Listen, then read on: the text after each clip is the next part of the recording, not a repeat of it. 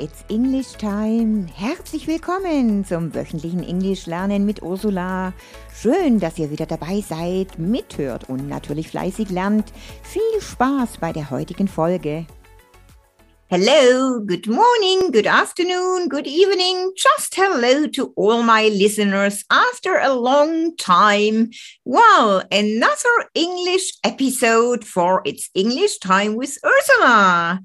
Well, I'm really sorry. It has been a while ago that I did my last podcast series, but I was really, really busy. So, still, I must say, I'm still quite busy. But indeed, there you go, another episode. First of all, I'd like to teach you some phrases about challenging difficult, tricky problems, difficult situations, challenging situations. Ja, zuerst also ein paar Redewendungen. Es geht um Probleme und Herausforderungen, schwierige Zeiten. So I think hmm, that's the time. So, life's not a bowl of cherries. Life's not a bowl of cherries. Das bedeutet, das kennt ihr alle, das Leben ist kein Zuckerschlecken oder das Leben ist kein Ponyhof. Life's not a bowl of cherry. Life's not a bowl of cherry. Or maybe you say, This is a sticky wicket. This is a sticky wicket. Das ist eine heikle oder schwierige Situation. Well, a sticky wicket. So right now, I think we are facing all a sticky wicket. And then What's the snack? Also Snack for S-N-A-G, S-N-A-G, also S-N-A-G. What's the snack? Das bedeutet, wo ist das Problem? Wo ist der Haken? For example, but you said you'd have our order ready for delivery to the client by today. What's the snack? What's the snack? Wo ist das Problem? Or you can say, so if we just attend this presentation, we get a free weekend in Paris. Where's the catch? Where is the catch? Das bedeutet, wo liegt der Haken? Also wo liegt der Hase im Pfeffer? Where is the catch? Na, wo ist der Haken? Wo liegt der Haken? Where is the catch? Where is the snack?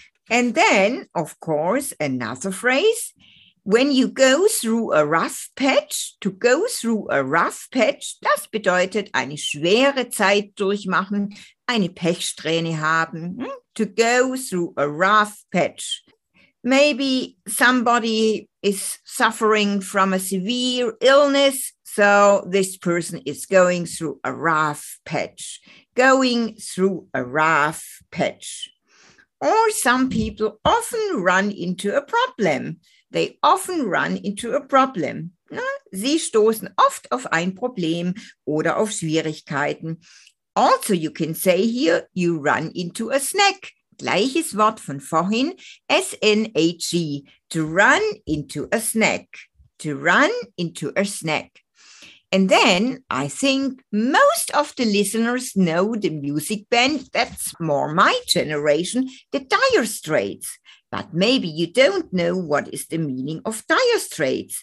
Dire Straits, das bedeutet nämlich, sich in einer wirklich verzweifelten oder schlimmen Notlage befinden, also so viel wie in Schwierigkeiten stecken. In dire straits, to be in dire straits. For example, they knew their marriage was in dire straits and would probably not survive. Dire Straits, vielleicht wisst ihr, man kann das herleiten. Straits ist eigentlich eine Meeresenge. Das kann man auch auf den Landkarten sehen. Ne? Strait für die Meerenge. Hm? Und dann, vielleicht war es gefahrvoll, ne, durch ähm, Felsen zu stoßen. Und da gab es dann diese Redewendung, vielleicht auch wenn man in einen Sturm kam, to be in dire straits. Ja? Also to be in dire straits, in einer äußerst misslichen Lage sein oder in einer schlimmen Notlage. To hit an obstacle, to hit an obstacle or to hit a rock. Das bedeutet auch auf ein Hindernis stoßen oder auf ein Hindernis treffen. We were trying to set up a company together, but we came unstuck. What went wrong? Das bedeutet, Wir scheiterten. To come unstuck. Scheitern. We were trying to set up a company together, but we came unstuck. Also scheitern. To suffer a setback, einen Rückschlag erleiden. To suffer a setback, einen Rückschlag erleiden. Okay, so I think that's now enough with phrases of difficult problems or difficult situations or just challenging. Now I have a bit of preposition with on, only a few phrases.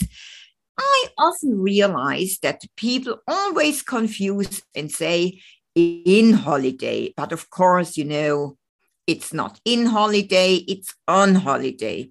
And also, many people say in the plane or in the train, but it's not in, it's on the train, it's on the plane, it's on the bus, on the coach, and also on the ship. Ja, auch, man kann es gut herleiten von an Bord, also on board, on board the plane, or you are on board. Also don't forget anymore on the train, on the bus, on the plane. On purpose, das heißt absichtlich.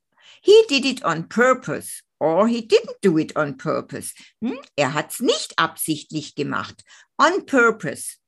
On say, das kennen wir mittlerweile im Ausverkauf. Of course, you know, on the phone or what's on. What's on? Für was was ist los? Was bedeutet das? Was ist los? What's on?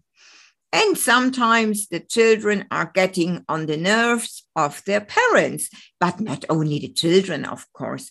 So you're getting on my nerves. Du gehst mir auf die Nerven. You're getting on my nerves. Und dann natürlich, it depends on you. Das hängt von dir ab. Das kommt darauf an. Hm? It depends on you or that depends on you. So these were phrases with on. And now, of course, some business phrases. Today, company structures. A team-based flat organization, das bedeutet natürlich eine teambasierte Organisation mit ja, flacher Struktur. A team-based flat organization. A team-based flat organization. Bureaucratic decision-making processes bureaucratic decision-making processes, also bürokratische Entscheidungsprozesse. Sometimes there are really bureaucratic decision-making processes. Hmm. So, short chains of command, short chains of command, also kurze Entscheidungswege oder kurze Anordnungswege, short chains of command. Some people have high degrees of individual responsibility, also einen hohen Grad an Eigenverantwortung, high degree of individual responsibility, high degree of individual responsibility. To encourage hands-on innovation, to encourage hands-on innovation. Das heißt, zu praktischen Innovationen ermutigen. To encourage hands-on innovation. Zu praktischen Innovationen ermutigen. A rising need for flexibility, a rising need for flexibility, ein steigender Bedarf an Flexibilität. Ich bin überzeugt, das wusstet ihr alle. To keep the company afloat during a recession, to keep the company afloat during a recession. Die Firma während einer Rezession über Wasser halten. To keep the company afloat during a recession to keep the company afloat during a recession. So I think these were really enough of phrases. You have enough to learn. Maybe just to repeat some of the beginning. Hmm? To screw something up, das bedeutet etwas verpatzen, etwas vermasseln. I thought I didn't tell you at the beginning. Etwas verpatzen, to screw something up, to screw something up. A sticky wicket, eine heikle oder schwierige Situation. This is a sticky wicket. Life's not a bowl of cherries. Life's not a bowl of cherries. I think many of you often use this phrase. To run into a problem, to run into a snack. Ne? Ein Problem bekommen, ein Problem haben. last but not least, what's the snack? Where is the catch? What's the snack? Was ist das Problem? Where is the catch? Wo liegt der Haken? And then we had some phrases with on. On the phone, on purpose, on sale. What's on? She's on holiday. They are getting on their nerves, and that depends on you. So I think you have enough to learn. That's all for today. So have a good time. Take care, everybody. Bye bye.